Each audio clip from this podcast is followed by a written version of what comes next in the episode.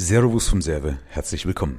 Ja, die aktuellen Turbulenzen an den Börsen zeigen, dass viele Anlageempfehlungen, die in der Vergangenheit gegeben worden sind, nicht taugen, weil sie selbst nicht gut sind, oder sie taugen nicht, weil sie für die meisten nicht geeignet sind, weil sie also nicht praktikabel sind. Und das zeigt genau die aktuelle Situation äh, an, der, an der Börse, ob das jetzt, wie gesagt, bei Gold ist, ob das bei Aktien ist und so weiter und so fort.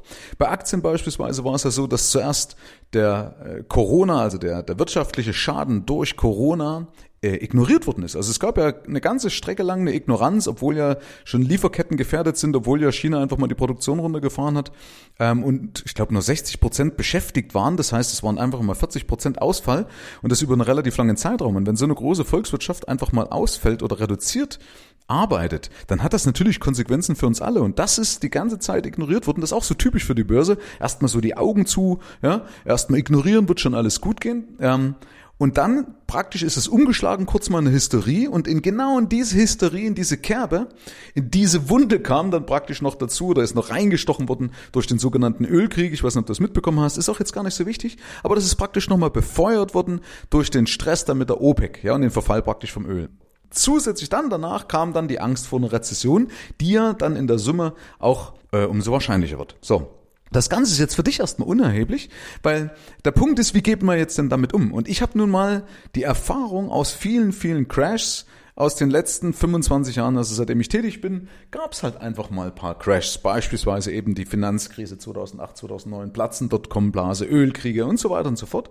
Ähm, und die liefen alle nach einem ähnlichen Schema ab. Das heißt, meine ganze Strategie über das, was ich ja auch hier rede in diesem Podcast oder in meinen Büchern und so weiter und so fort, baut ja auf dieser ganzen Erfahrung auf, beruht ja auf dieser Erfahrung in den ganzen 1 zu 1 Gesprächen. Und deswegen habe ich ja auch oft gesagt, hey, äh, lies zwischen den Zeilen, überleg, ob das für dich praktikabel ist beispielsweise. Weil wenn Leute eben manchmal draußen was sagen, die müssen doch oft nicht ausbaden, was sie empfehlen. Ja, die schreiben beispielsweise irgendein Buch, so wie ich, ja. Aber ich war doch derjenige, der es eins zu eins ausbaden musste. Wenn ich den Leuten eine Empfehlung gegeben habe, dann waren die bei mir auch wieder auf der Matte, weil ich ja nur eins zu eins Coachings gemacht habe. Ja, also äh, deswegen ergibt sich natürlich, dass meine Strategie ganz anders oder oft in vielen Punkten anders und eben aber auf jeden Fall fundiert. Weil, jetzt stell dir mal vor, in der aktuellen Situation sind sich die Fachleute uneins. Also viele Leute, die wirklich auch jahrelang Erfahrung haben, sind sich uneins und streiten. Ja, ich kriege das mit beispielsweise, weil ich in einigen Foren drin bin. Und jetzt musst du mal überlegen, was geht denn jetzt eigentlich in einem Laien vor? Ein Laien wie du vielleicht bist. Also jemand, der eben wenig Ahnung davon hat. Ja, warum auch? Hat man ja nicht unbedingt gelernt, wenn man nicht unbedingt gerade das, das Ganze als Hobby betreibt. Also da kommen so Fragen auf und mit denen werde ich ja auch konfrontiert. Da rufen mich Leute an, sagen, Michael, ähm, du pass auf, wie, wie kann ich jetzt ein ETF kaufen, äh, weil ich will jetzt mal die, die Chancen nutzen äh, von den fallenden Börsen. Macht eigentlich auch Sinn, aber dann war meine Gegenfrage, hast du denn schon mal ein ETF gekauft? Kam ein klassisches Nein.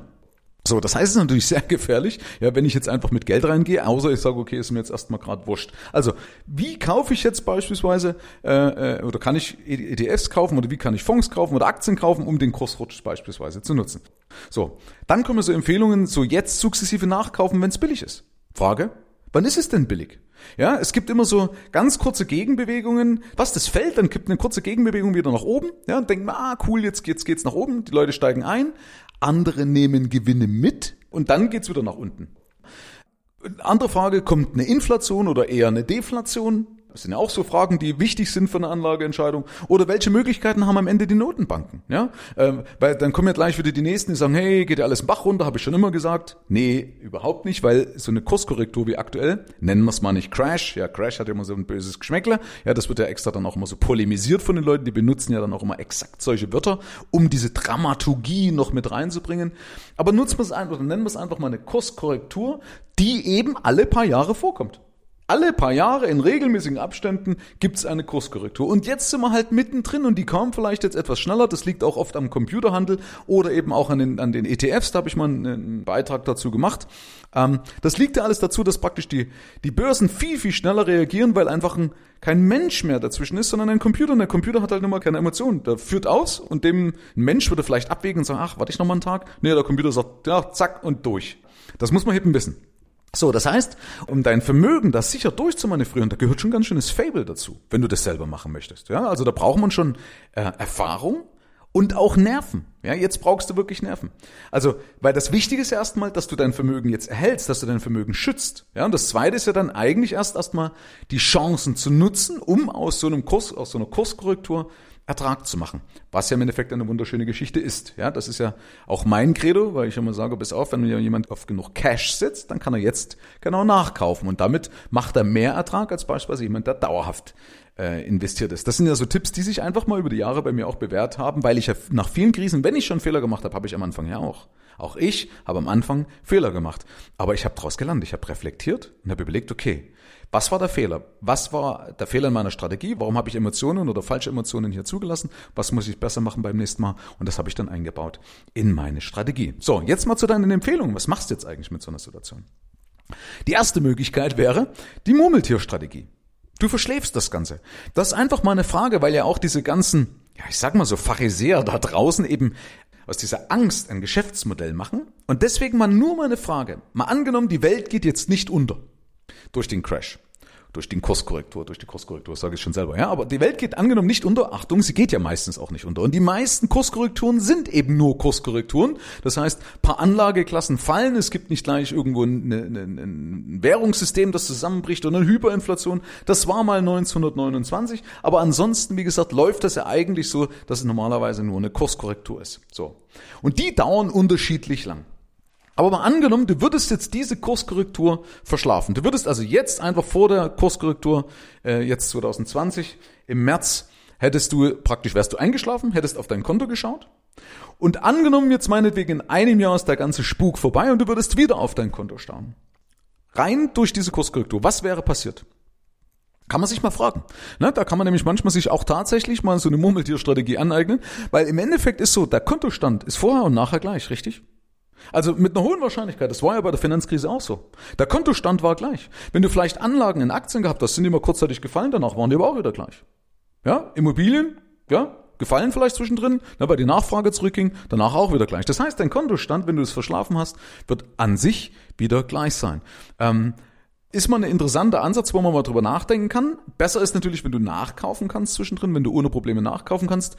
Anders ist natürlich auch, wenn jetzt dein Geschäft dadurch in Mitleidenschaft gezogen wird. Und das kann natürlich auch passieren. Das will ich jetzt hier gar nicht in Frage stellen. Auch deswegen ist es wichtig, wieder Cash zu haben, eben um nachzukaufen und um zu bezuschussen, wenn dein Geschäft jetzt drunter leiden sollte. Weil auch du vielleicht Ausfälle in der Lieferkette drin hast oder weil dein Laden unter Quarantäne gesetzt wird. Durch diesen blöden Coronavirus, durch diesen Exorzismus, was da passiert. Also das wäre möglich Möglichkeit Nummer eins.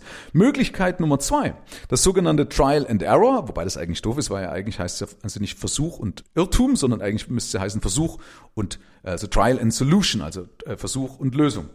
Also zumindest Trial and Error, also Versuch und äh, Irrtum, so lange, bis du eine Lösung hast. Ja, das kannst du zum Beispiel machen über Musterdepots ja, mit der Kenntnis, also wenn du sagst, ah, wenn ich ja nicht selber investiert bin, kann ich auch keinen Gewinn draus machen. Richtig, aber die Erfahrung, deine Erfahrung wäre dann der Gewinn, denn Achtung, Chancen gibt es immer wieder. Ja, schau in die Vergangenheit, es hätte immer wieder Chancen gegeben. Du hast sie nur verschlafen, weil du zu dem Zeitpunkt keine Ahnung hattest und kein Cash. Einverstanden? Der dritte Punkt ist, dass du jetzt tatsächlich investierst. Dass du sagst, okay, ich nehme wirklich mein Geld in die Hand, investiere, aber jetzt musst du bedenken, wenn du keine Ahnung hast, dass das Lernen dir Schmerzen verursachen kann und dir Schmerzen verursachen wird. Und Achtung, Verluste wirken immer schlimmer als Gewinne Freude bringen. Also Verluste wirken immer schlimmer als die Gewinne. Ja, das wieder ausgleichen. Also deswegen, ah, Vorsicht mit solchen Sachen. Punkt 4 wäre Leuten wie beispielsweise einem Markus Koch auf Facebook zu folgen. Ich würde ihm auf Facebook folgen, weil der macht da eigentlich die besseren Sachen, auch seine, seine Live-Videos, die macht er sehr, sehr, sehr sachlich. Äh, ich mag den Markus Koch, das Börsenberichterstatter, also Börsenberichterstatter von NTV, von der New Yorker Börse unten vom Parkett, vielleicht kennt ihr ihn, Brille, weißes Haar. Habe ich auch mit ihm schon mal eine Folge gemacht hier auf meinem Podcast oder auch auf YouTube kannst du die nachschauen bei mir auf meinem YouTube-Kanal. Ähm, ist auch eine interessante Folge, äh, mal zum Thema, haben wir uns mal drüber gesprochen, über diese ganzen Crash-Propheten und so weiter. Und jetzt, lustigerweise, ist praktisch die, zumindest die Kurskorrektur ist da, aber, und das, was die äh, Crash-Propheten ja äh, äh, nicht eben vorhersehen, dass auch Gold und so weiter mitgefallen ist beispielsweise. Ja? Wenn jetzt zum Beispiel noch eine Liquiditätskrise in Folge kommt, also wenn den Leuten das Geld ausgeht, wie es 2008, 2009 war, wird alles wieder fallen. Aber dazu mache ich mal irgendwann noch mal eine extra Folge. Also, das war Punkt 4 äh, Leuten wie Markus Koch auf Facebook zu folgen. Klare Empfehlung. Aber sich eben nicht verrückt machen lassen, sondern einfach mal lernen von ihm. Ja? Punkt 5. Ähm, ist für die Leute, die sagen, naja, eigentlich habe ich da gar keinen Bock auf das Ganze. Ich will aber trotzdem eine vernünftige Rendite oberhalb der Inflation machen. Ja? Weil nur was oberhalb der Inflation, also der Teuerungsrate ist, ja, das Brot wird ja jedes Jahr teurer. Und nur wenn du oberhalb dessen anlegst, wirst du tatsächlich reicher. Ja, also du musst oberhalb der Inflation Gewinne machen, weil ansonsten wirst du nicht reicher, sondern erhältst eigentlich nur deinen, deinen Wert in Kaufkraft gemessen. Okay, also du kriegst genau dasselbe im Warenkorb wie vor zehn Jahren, hast zwar mehr auf dem Konto, aber kriegst nicht mehr Lebensmittel als Beispiel. Also für die Leute, die sagen, ich habe keinen Bock auf das Ganze, ich will aber eben trotzdem einen vernünftigen Ertrag oberhalb der Inflation weil ich mich im Wesentlichen auf meine Arbeit, meine Firma konzentrieren möchte, weil die bringt ja das Geld. Deine Arbeit bringt ja das Geld erstmal, ja? Oder eben wenn einer sagt, nee, dann äh, lieber doch lieber für die Familie oder für mich, wie auch immer, bevor ich mich dann an der Börse irgendwie durchwusel oder eh nicht so richtig weiß. Also bevor ich mein Geld an meinem Kapitalmarkt verblase, wo ich wenig Ahnung und wenig Muße habe, ja? Der oder diejenige darf sich natürlich gerne an mich wenden, weil hier hat sich meine Zweitopfstrategie bewährt. So, das war's erstmal. Ich drücke auf jeden Fall die Daumen, dass du gestärkt und unversehrt aus dieser ganzen Situation wieder rauskommst. Auf jeden Fall wird sich jetzt mal wieder die Streu vom Weizen trennen. Und demnach ist es immer auch eine schöne Situation, ähm, auch wenn es erstmal nicht so scheint, aber aus der man wundervoll lernen kann.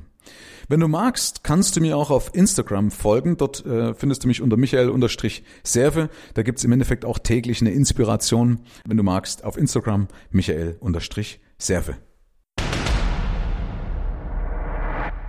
Herzlichen Dank fürs Rein und Hinhören. Ab hier liegt's an dir. Bis zum nächsten Gig. Dein Michael Serve. Mehr Informationen findest du im Internet unter mehrvomgeld.de.